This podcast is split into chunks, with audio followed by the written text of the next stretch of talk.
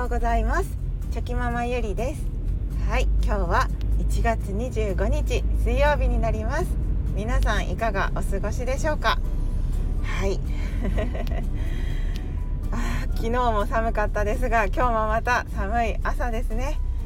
はい。もう本当にあの雪がね降ってる地域もあったりとかあのやっぱり朝の通勤が結構心配だなって思思うこうこの時期は特にねそうなので本当に皆さんお気をつけくださいませ。はいそれではえーと今日はですね、えー、早速今日のテーマに入りたいと思うんですけれども、えー、日本地図 日本地図パズルのお話で、えー、100均の日本地図パズルマグネットから人間の記憶力への気づきというテーマでお話ししたいと思います。はい。今日も 変なテーマですがあのゆるゆるゆるくお付き合いいただけると幸いです。はい。えー、っとですね先日私はあの日本地図パズルマグネットで遊んだんですけれども まあ、遊んだと言いますか、えーと、我が家の冷蔵庫には、えー、その日本地図パズルマグネットが貼ってあるんですね。はい。100均のものです。はい。それでまああのいつも貼ってある状態でこう気が向いた時にこう日本地図を覚えてくれたらいいなと思って、まあ、遊びながらね覚えるのが一番こう身につくと思ってますのであのそれを常に貼ってあるんですけれども貼っているとこう、まあ、長男はなんとなくこう場所をこう覚えてる覚えてる地域もあるので、まあ、ある程度作ることができますし、まあ、パズルなのでこう覚えてなくてもなんとなくねこう色あと色分け地域で色分けもしてありますのでうんなんかなんとなく予測を立ててできるんですけれども、まあ、5歳の次男はなかなかまだそこまで覚えていなかったりもしますのでこう気が付くとその整えてあった日本地図完成されていた日本地図パズルのマグネットがこうバラバラってこうぐちゃぐちゃになってたりするんですね。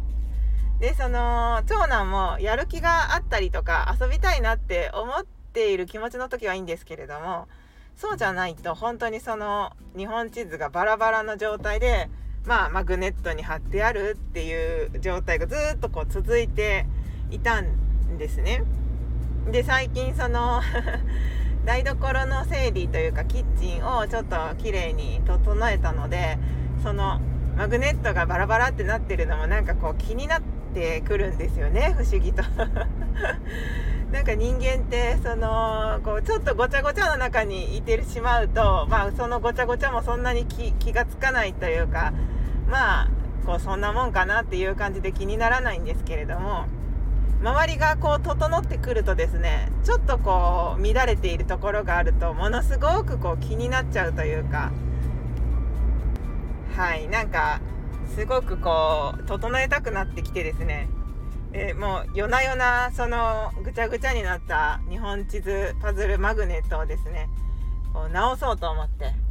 で 私もあのー、はいちょっと日本地図お恥ずかしながら全部をね完璧に覚えているわけではないのであちょっとどれくらい覚えてるんだろうと思ってそのパズルをねさあ組み立ててみようかと夜な夜なやったわけです。はい。じゃあですね。やっぱりその東北とか関東とかその私は今関西に住んでいて関西育ちでまあ関西の人間なのでこっちの地域まあ関西より下の地域の地図のこう配置はわかるんですけれどもあのー、そうじゃない東北とか関東とか、まあ、北の方ですよね。そっちとなるとえー、ちょっとこれどうだったっけ？みたいなことがむちゃむちゃあってですね。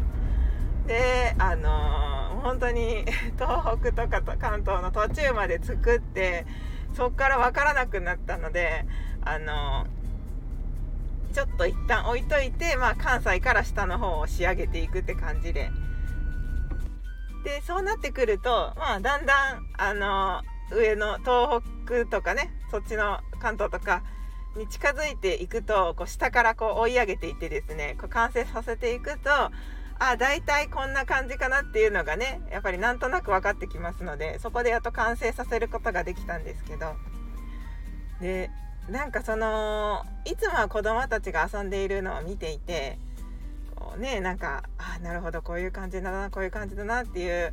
風にこうこう見てはいるんですけれども自分自身がそのアウトプットをすることっていうのはなかったんですよねあんまり。はい、でなんかそのまあ我が家には日本地図のパズルのおもちゃでもう一個そのクモンのおもちゃで日本地図パズルっていうのがあるんですけれどもはいそっちの方はそのマグネットではなくて本当にこうパズルになっていてしかもちょっとこう立体的というかあのペラペラペラではないっていうんですかねちょっとこうあ、うん、立体的なんですね。でそれをまあ土台日本地図が書かれている土台にこうパズルのピースをはめていくっていう形のものであのまあやっぱりこう小さい子から学べるおもちゃなので結構分かりやすいんですね。はい、でもこう100均のマグネットってそのちょっとまあそれよりはだいぶ簡単なものになってきますのではいあのー、形もそうですしまあ薄さもそうですよね。ペラペラなので。でもそれがこうかえって大人大人にはちょうどいいというかあのそのちょっと難しい感じがまあ私からするとちょっと難しい感じがなんかちょうどいい学びになってですね。はい。とってもこう 楽し楽しめたっていうはい感じでした。とても楽しめました。でそれをやってまあやっぱりその文字で書きながら例えばまあ日本地図を覚えるって小学校の時にそういえば昔習ったなって思うんですけれどもでもその時はその空欄を埋めていくって感じでそこにこう名前をね書いていく件名を書いていくっていう感じなだけでなんかその形自体はそこまで多分ねその当時も覚えていなくてだってそこのね形のところに名前を書いていくだけなのでその形っていうほど意識して覚えるよりはなんかこう順番で覚えたりとか、まあ、そういう感じで覚えますよね。けどその日本地図パズルになってくるとその形そのものをこう手で触るんですよね。で大きさ大小そう大きさの違いもその手で触りながら分かりますし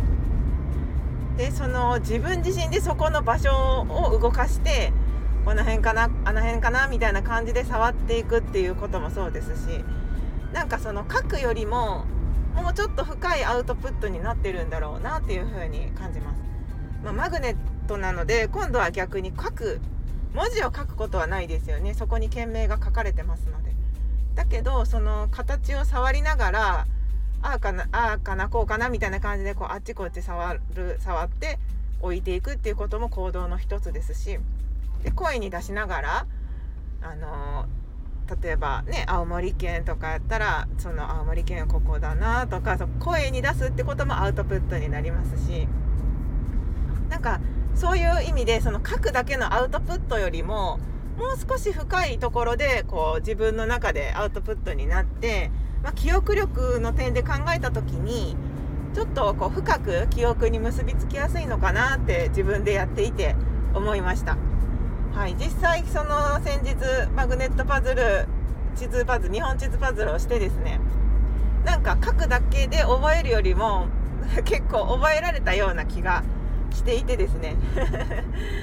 あのー、はい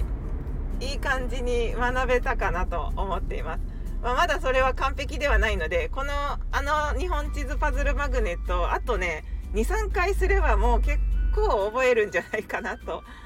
思ってはいそんな感じで自分的には分析したんですけれどもなのでやっぱりその100均だけどもなかなかいいものを出されているなと、はい、改めて感じました。うんなのでそのまあ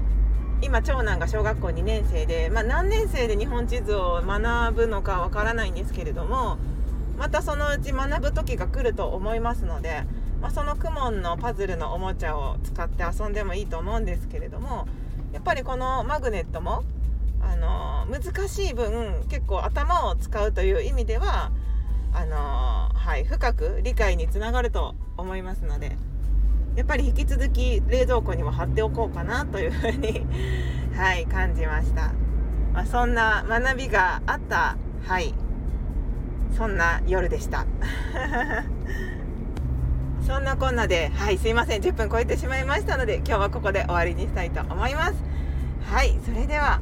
昨日より今日、今日より明日、一歩でも前進。この番組があなたの今日という日を生き抜くための心の活力になれたら嬉しいです。今日も